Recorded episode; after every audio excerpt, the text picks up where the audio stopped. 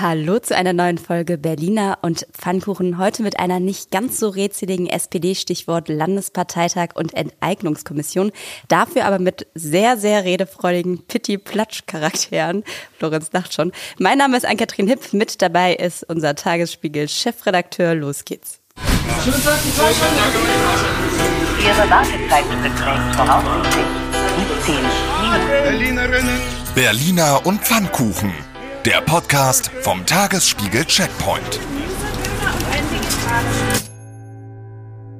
Ja, es wird äh, heiß in Berlin. Das liegt aber, muss man sagen, vor allem am Wetter und am Hoch-EFIM und weniger an hitzigen Debatten. Die scheint es am Wochenende auf dem Landesparteitag der SPD eher weniger zu geben. Aber apropos Hoch und Tief, ich weiß noch, erinnerst du dich daran, wie wir mal einen Hoch- oder Tief-Checkpoint nennen wollten? Und ja, das, ging durften nicht? wir nicht. Das durften wir nicht. Das, Das, können wir vielleicht an dieser Stelle auch nochmal sagen. Nur, was war das? Nur natürliche Namen. Ja. So, aber kann man sein Kind nicht einfach Checkpoint nennen? Ja, äh, das wäre dann der Auftrag für alle Hörerinnen und Hörer. Falls Oder ihr Berliner euer Kind mal so genannt habt, sagt uns Bescheid, dann würden wir nämlich mal so ein Hoch oder Tief anmelden, einfach weil es so schön wäre. Aber jetzt sind wir wieder bei der SPD. Efim ist aber auch okay als Name, ne? Efim so ist ein Name. So Hoch. Ja. Ja. ja. Ja, ja. Gut, ähm, was hast du gesagt? Es wird ähm, heiß Nicht in so Berlin, hitzig, aber, ja, nicht aber nicht so hitzig nicht bei der SPD. Naja, aber die Hitze in der Stadt scheint den Weiterbau der A100, also das, den Asphalt irgendwie ein wenig zum Schmilzen zu bringen, wenn man das richtig versteht. Also das ist ein Thema, das bewegt die SPD seit langem, vor allen Dingen die Linken in der SPD. Die gibt's noch? Ähm, wir haben ja welche gesucht. Dazu später mehr. Kein, keine gefunden. Nee, die gibt's natürlich noch, ähm, aber die sind so, ähm, so weich geworden wie der Asphalt in der Hitze, hat man den Eindruck. Also A100 ist natürlich ein Thema, also die Frage Weiterbau, nicht Rückbau, da sind alle dagegen. Also Rückbau, das ist ja das, was die Grünen eher wollen. Und das Thema Enteignung spielt natürlich auch wieder eine Rolle. Ja, spannend wird's ja auch so ein bisschen sein, wie erfolgreich tatsächlich Saleh und Giffey bei ihrer Wiederwahl aussehen. Bei der letzten Wahl hatte Giffey ja fast 90 Prozent, Raed Saleh hatte 68. Jetzt wird schon so ein bisschen gemunkelt, ob er wohl die Regierende überholen wird. Was würde das denn bedeuten? Kann ich mir nicht vorstellen, dass das passiert, ehrlich gesagt, weil ähm, Saleh, das war ja auch nochmal deutlich geworden in dem schönen Porträt, das unser Kollege Julius Betschka gerade geschrieben hat heute äh, über ihn. Er hat, er hat natürlich auch so ein Polarisierungsgen in sich, so und die Franziska Giffey hat das auch, aber nicht so explizit. Das heißt, da sagt man eher mal Augen zu und durch. Ähm, an Saleh ähm, reiben sich natürlich viele, weil seine Art Politik zu machen äh, ist strikt darauf, darauf ausgerichtet, Freunde und Feinde zu sortieren, äh, Netzwerke zu knüpfen und es fallen halt immer welche hinten runter und zwar ganz brutal und das sind diejenigen, die ihm wahrscheinlich dann fehlen werden, um ein besseres Ergebnis als Giffey zu erzielen. Das würde mich jedenfalls sehr überraschen. Ja, wir haben tatsächlich, äh, Lorenz hat es ja eben schon erwähnt, auch mal so ein bisschen in der SPD rumgefragt, wie äh, sie eigentlich oder wie die Leute, die Genossinnen und Genossen die Arbeit von Giffey und Saleh bewerten und auch, wie sie eigentlich gerade so den aktuellen Zustand der Berliner SPD bewerten. Man kann ja noch mal auf die Umfrage blicken, die sagen zwar nicht immer alles, aber doch ja vielleicht ein bisschen was. Da gab es die letzte Prognose vom Institut Wahlkreis. Das waren 17 Prozent für die SPD, davor in Fratest DIMAP 20 Prozent. Das ist alles nicht so richtig prickelnd. Und man muss sagen, die meisten, die wir gefragt haben, fanden das Angebot, Zitat, verlockend, Zitat, freundlich oder Zitat, freundlich und ehrenvoll. Aber Zeit hatte leider trotzdem keiner so richtig. Und auf die Frage, wann sie denn Zeit hätten, hatten sie dann leider auch keine Zeit zu antworten. Aber alles in allem muss man sagen, wir haben zumindest eine Rückmeldung bekommen von Henry Marx. Er ist Kreisvorsitzender der SPD Friedrichshain-Kreuzberg. Und wenn man eine Rückmeldung aus der SPD bekommt heutzutage, dann klingt die ungefähr oder auch ziemlich konkret so. Franziska Giffey und Raad Saleh leisten sehr gute Arbeit für Berlin. Ihnen ist es gelungen, die Partei in einer schwierigen Phase zu stabilisieren und bei den Berlin-Wahlen erneut zur stärksten politischen Kraft zu machen. Ein Schlüssel dieses Erfolgs war die große Geschlossenheit, welche die beiden Vorsitzenden der Partei herstellen konnten. Im Geiste dieser Solidarität gilt es nun, die Stadt voranzubringen und gemeinsam nach den besten Lösungen zu finden. Dazu muss man ja nicht immer einer Meinung sein, denn komplexe Fragen verdienen vielschichtige Antworten. Doch Franziska Giffey und Saleh verfügen über die politische integrative Kraft, diesen demokratischen Willensbildungsprozess in erfolgreiches politisches Handeln zu übersetzen. Auch wenn es wie eine politische Floskel klingen mag, gilt dennoch, Umfragen sind Momentaufnahmen und sie schwanken. Die gleichen Institute, die jetzt für uns niedrige Werte prognostizieren, haben noch wenige Wochen vor der Berlin-Wahl der SPD fast 30 Prozent vorhergesagt und es kam dann ja auch etwas anders. Viel entscheidender als jede Umfrage ist für mich, was wir in der Regierung tatsächlich bewirken. Beim nächsten Umgang in vier Jahren werden uns die BerlinerInnen ihre Wahl danach fällen, welche Partei diese Stadt vorangebracht hat. Wir, die SPD, kämpfen für eine spürbare Entlastung am Wohnungsmarkt und dafür, dass die Stadt für alle bezahlbar bleibt. Wir werden Berlins Wirtschaft nach Corona und trotz Krieg in Europa wieder zu der am schnellsten wachsenden Wirtschaft aller Bundesländer machen, die Sicherheit der Berlinerin für alle gewährleisten und die Verwaltung verbessern. Erfolgreiches Regieren schlägt am Ende jede Umfrage. Ich weine ein bisschen. Was ist denn aus der SPD Friedrichshain-Kreuzberg geworden? Aus diesem revolutionären Nest? Ist ja nett, dass wir diese Antwort kriegen.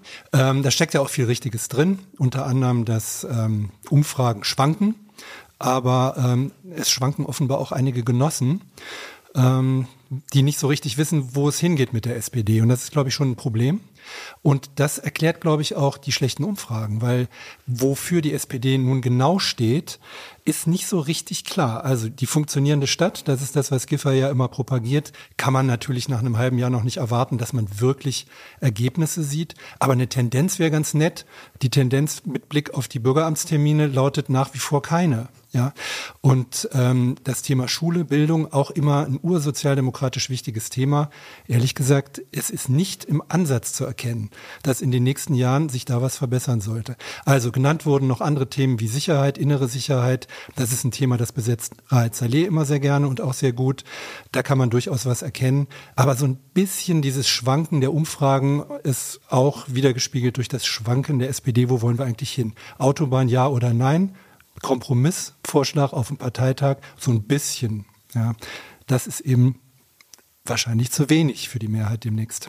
Und das Interessante ist ja auch tatsächlich in diesem Zusammenhang, ich meine, das war ja jetzt ein großes Lob und äh, wie gesagt, wir hatten es ja eben schon erwähnt, keiner wollte so richtig kritisieren, außer einen, ich sage mal, ein langjähriges SPD-Mitglied, äh, das wahrscheinlich der eine oder andere kennen wird. Wir können den Namen jetzt nicht nennen, aber der hat uns dann unter zwei sozusagen Folgendes geschildert, nämlich dass die Akzeptanz der SPD in Umfragen vor allem von der Performance von Senat und Fraktion und Partei abhängt, dass es aber eigentlich ausschließlich eine Giffey und Saleh-Show ist, die es nicht so richtig schaffen. Und das ist auch das, was du ja gerade gesagt hast, so eine urbane Partei irgendwie darzustellen, sondern es ist also Sicherheit, Ordnung, das ist jetzt nicht so dieses klassische, moderne Berlin-SPD, was sie da irgendwie vertreiben. Und was er auch noch gesagt hat, ist, äh, dass diese Sprachlosigkeit und Angst, das ist ein Zitat, in der SPD Berlin der Anfang vom Ende ist, weil es keine richtigen überzeugenden Konzepte gibt, die daraus erwachsen können. Und weil ja sozusagen viele Linke, das hat man jetzt zum Beispiel ja auch gesehen ähm, an Julian Zado, der aus dem Landesvorstand wegen zu viel Arbeit ausscheidet, aber keiner so richtig nachrückt. Und äh, ja, unsere Quelle sozusagen sagt, Zitat, viele Linke in der SPD haben sich vollkommen zurückgezogen und warten nur noch in innerer Immigration auf das Ende der beiden, also von Giffey und Saleh. Vielleicht hoffen sogar nicht weniger auf Neuwahlen wegen Wahlchaos, Deutsche Wohnen enteignen oder beides. Mhm. Das ist vielleicht auch ein bisschen eine Erklärung, warum man so heftige Kritik im Moment nicht hört, weil wir zuerst den Kopf raushält, wird meistens einen kürzer gemacht und hat dann keine Chance, wenn es mal wieder ein bisschen anders kommt. Aber äh, vielleicht, um das auch mal positiv durchaus zu, äh, anzuerkennen, ähm, das hat es schon lange nicht mehr gegeben, dass Vorsitzende der Berliner SPD, meistens waren es ja Einzelvorsitzende oder eigentlich immer Einzelvorsitzende, ähm, so viel Ruhe haben ausstrahlen können und das in so einer Doppelspitze, das ist in der Tat schon auch anerkennenswert. Ich fürchte nur für die SPD oder für die Führung der SPD, so wie sie aufgestellt ist, spricht sie eben ein Berlin an, das es in dieser Form gar nicht mehr gibt. Und das ist eben dieses klassische, äh, auf Sicherheitsdenken bedachte, eher Westberlin gedachte Berlin. Ähm, und das ist eben viel, viel diverser geworden. Und das wird, glaube ich, von den beiden nicht genug repräsentiert. Und was auch spannend ist, äh, apropos Repräsentation, die Jusos gibt es tatsächlich auch noch bei diesem äh, Landesparteitag. Die sind aber auch weniger auf Krawall gewürstet. Die hatten einen ähm, Deutsche Wohnen- und Co-Antrag, wo der noch so ein bisschen hätte für, ich sag mal, ähm, Beef sorgen können. Den haben sie sich aber komplett von der Enteignungskommission eigentlich ja, auseinanderstückeln lassen, sage ich mal. Da war am Anfang die Rede davon, dass äh, die Besetzung eigentlich komplett fehlgeschlagen sei von den Leuten, die die SPD da reingeschickt hat, dass man da Aufklärung wolle. Da steht außerdem drinne, dass die Mitglieder des Abgeordnetenhauses, der Senatsverwaltung für Stadtentwicklung und die Bürgermeisterin aufgefordert sind, die Arbeit der Kommission im Sinne des Volksentscheides zu begleiten und einzuwirken. Und da steht auch drinne, dass nach dem Abschlussbericht, völlig egal wie er aussieht, die sozialdemokratischen Mitglieder dafür sorgen sollen, dass es einen Weg zur Umsetzung der Vergesellschaftung gibt und einen resultierenden Gesetzentwurf sollen sie zustimmen. Das heißt quasi de facto, wollten sie eigentlich einen Antrag machen, egal was passiert, äh, enteignet oder versucht zumindest.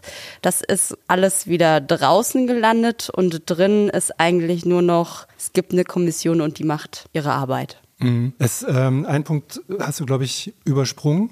Das war noch der wichtige Punkt. Die rein männliche Besetzung durch die SPD entspricht nicht dem Anspruch auf Parität. Ähm, ich finde das auch wichtig, dass man darauf achtet. Aber ganz im Ernst, es kommt jetzt, glaube ich, auf andere Sachen an. Und das ist auch so ein bisschen Ausdruck der Hilflosigkeit, wohin man mit dieser Kommission will. Weil die SPD ist natürlich ein bisschen in der Klemme. Die beiden Koalitionspartnerinnen sind deutlicher und klarer in ihrem Wollen, was das betrifft. Und ähm, so ein Appell an bitte vertragt euch und einigt euch äh, klingt immer ein bisschen hilfloser, als er vielleicht ist. Vielleicht ist er das, ist das ja auch genau der Schlüssel, den wir brauchen in Berlin.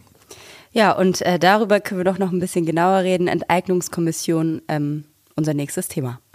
Berlin erwartet mehr als Worte. Berlin erwartet politische Aktion.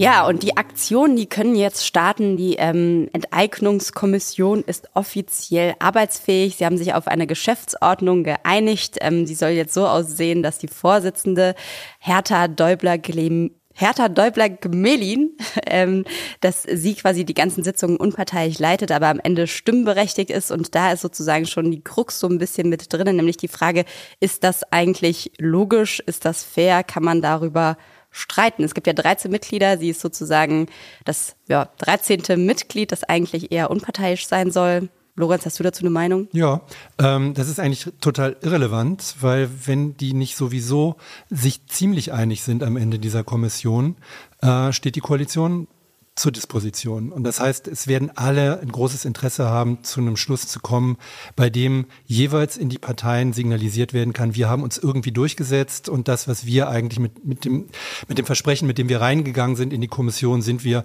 Kompromisse müssen gemacht werden, im Wesentlichen rausgekommen.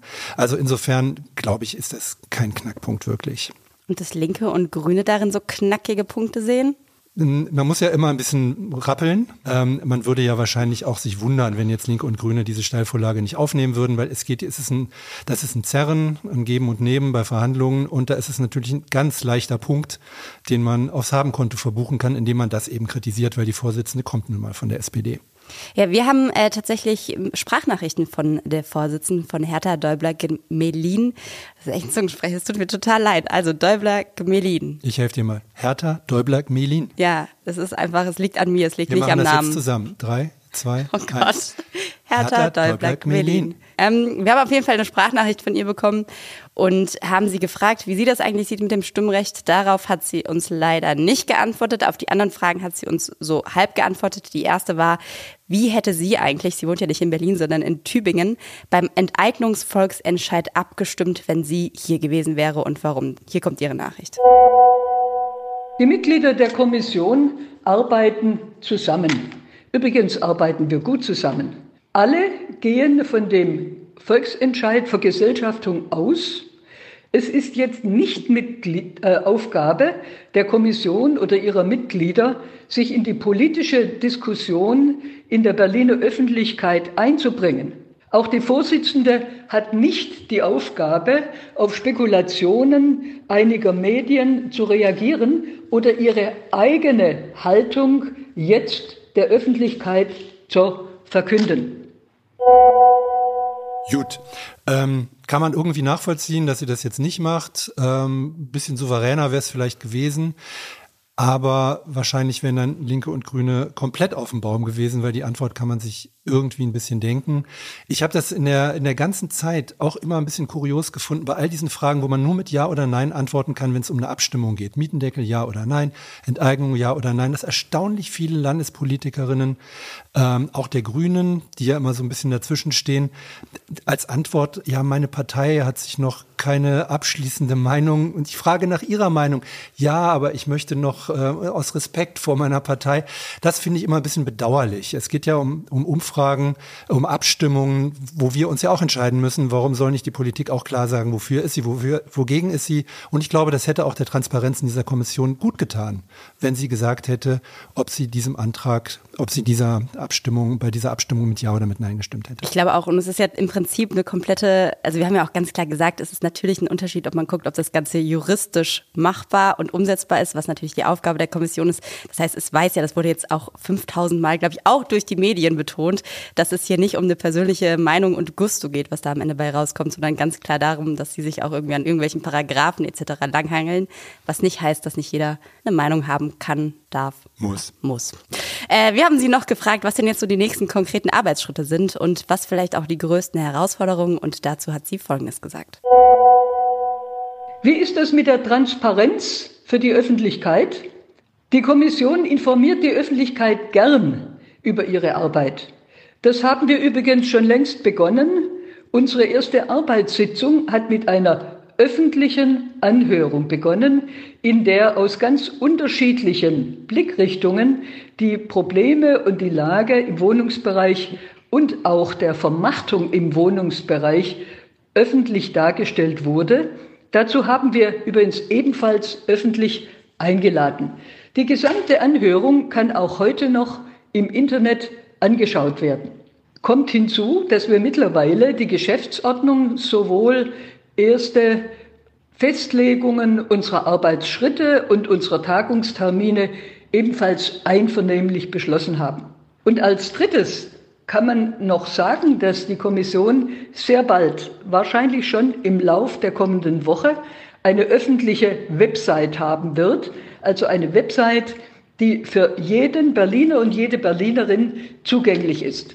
Auf dieser Website werden Sie Gutachten, Stellungnahmen, Protokolle und viele andere nützliche Informationen über unsere Arbeit finden. Und ich würde mich freuen, wenn möglichst viele dort hineinschauen und dann der Kommission auch Rückmeldungen geben. Jo, da ist doch schon mal richtig was passiert. Also einvernehmlich hat man sich auf Termine geeinigt. Dazu fällt mir, das ist mein Zitat der Woche irgendwie von Andreas Geisel der gesagt hat, das Geheimnis besteht darin, Termine festzusetzen. Und das ist ja nur halb richtig, weil eigentlich besteht das Geheimnis in Berlin darin, Termine einzuhalten. Aber gut, ähm, Geisel hat aber auch ja gesagt, so ähm, man will auch mal in einer Expertenkommission was sagen können. Er hat dann gesagt, ohne dass man gleich öffentlich ans Kreuz geschlagen wird. Das ist auch so eine ganz oh seltsame, ganz seltsame Vorstellung von auseinander, von politischer, auch demokratischer Auseinandersetzung. Ich finde es gerade gut, wenn wenn ganz bewusst ähm, das transparent gemacht wird in jeder Hinsicht, wie so eine Kommission tagt äh, und man sich nicht unbedingt versteckt hinter verschlossenen Türen, weil man denkt, man muss jetzt doch mal was sagen dürfen, ohne dass, dass die Öffentlichkeit sich groß aufregt. Man kann auch was sagen, über das sich die Öffentlichkeit aufregt und einfach in Ruhe weitertagen. Das, diese Möglichkeit gibt's ja auch, aber man hätte als, als, als Mensch, der irgendwie Interesse hat an der Entstehung von demokratischen Prozessen, vielleicht auch die Möglichkeit nachzuvollziehen, was die Knackpunkte dabei sind. Ja, vielleicht hatten die, äh, hatte das Who is Who der VerfassungsrechtlerInnen keinen Bock auf äh, den Twitter-Shitstorm, der dann kommt. Dann sollen sie das Ding mal ausmachen. Dann soll Twitter ausmachen. Das finde ich ist eine gute Lösung für, für uns alle. Aber ähm, genau, die Enteignungskommission, vielleicht so viel noch dazu, die werden am, das steht auch fest, am 26. ihre Ergebnisse präsentieren. Der Tag ist fest und rot schon markiert in unseren Kalendern. Mhm, davor ist aber der Tag der Neuwahlen, glaube ich. Der ist noch nicht markiert, äh, der kommt dann noch. Der kommt noch.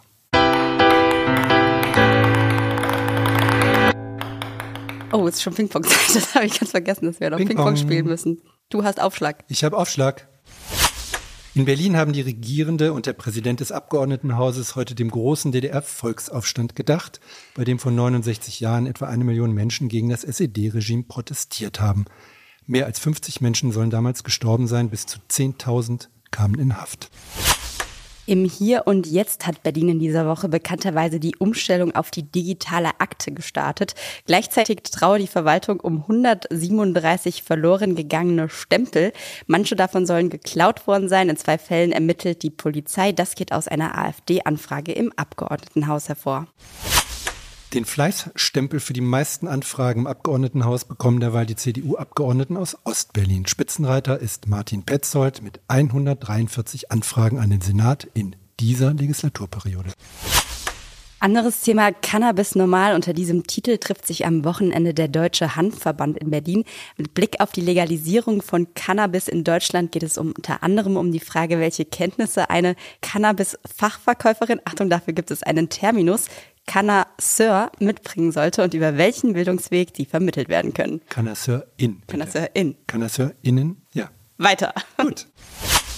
Neue Radschnellwege soll es künftig zwischen Berlin und Brandenburg geben. Eine Studie hat Steckbriefe für potenzielle Routen erstellt. Am meisten Radverkehr erhoffen sich die Planer zwischen Spandau und Falkensee sowie zwischen Schönefeld und Neukölln. Ja, das trifft sich vor allem gut für die 2000 in Berlin lebenden Lehrerinnen und Lehrer, die in Berlin, ach nee, die eben nicht in Berlin, sondern in Brandenburg arbeiten und verbeamtet sind. In Pankow fordert derweil der CDU-Bezirksverordnete David Paul, alle nach der deutschen Vereinigung 1990 aufgegebenen Schulstandorte im Bezirk Pankow auf eine mögliche Wiederverwendbarkeit für den regulären Schulbetrieb zu überprüfen. Wie viele das sind, niemand weiß es. Deshalb soll das Bezirksamt erstmal sämtliche ehemalige Schulstandorte sowie deren derzeitige Nutzungs-, Eigentums- bzw. Vermietungsverhältnisse auflisten. Viel Vergnügen.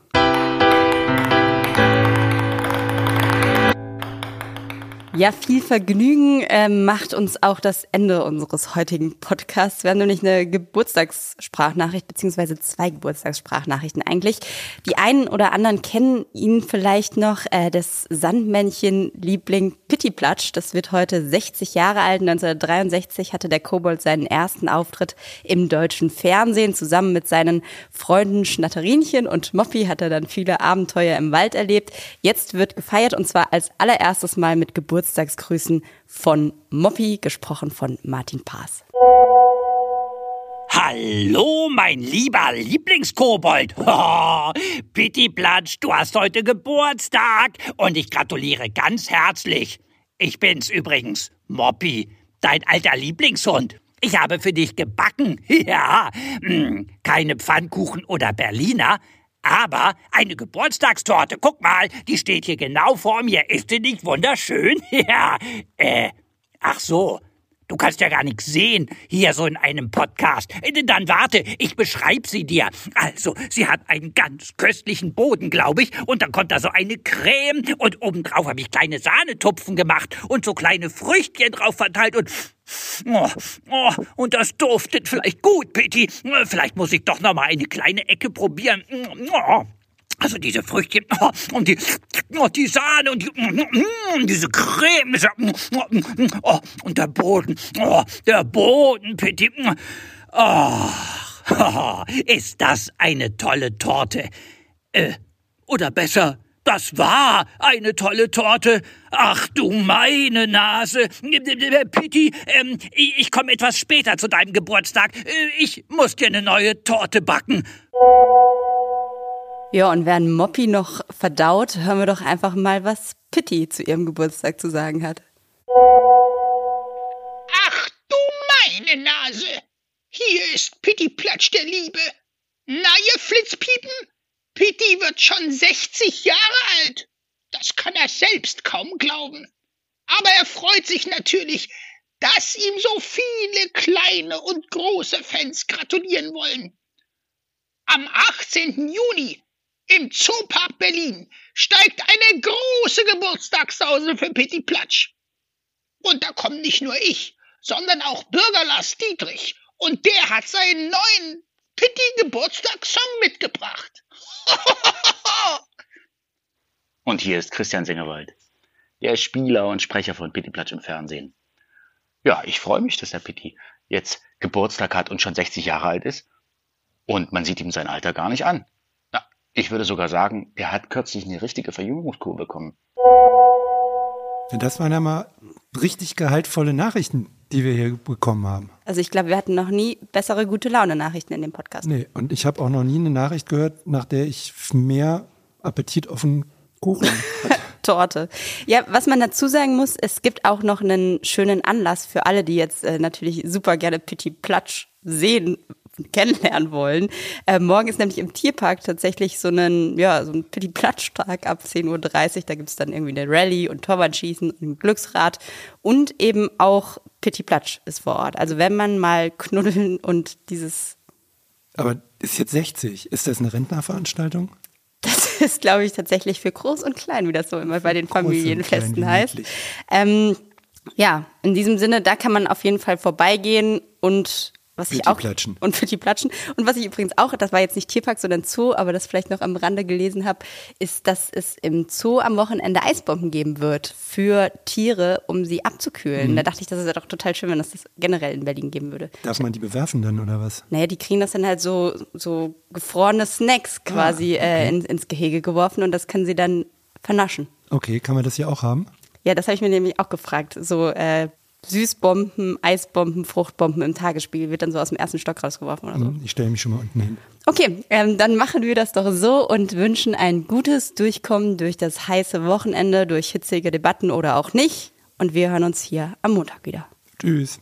Das war's für heute von uns. Mein Name ist Ann-Kathrin Hipp. Mit dabei war Lorenz Marold, Redaktion Johanna Voss, Nora Weiler und Sinan Retschber, Produktion Florian Zimmermann, der Apparat, Musik Anke Mürre. Bis dahin.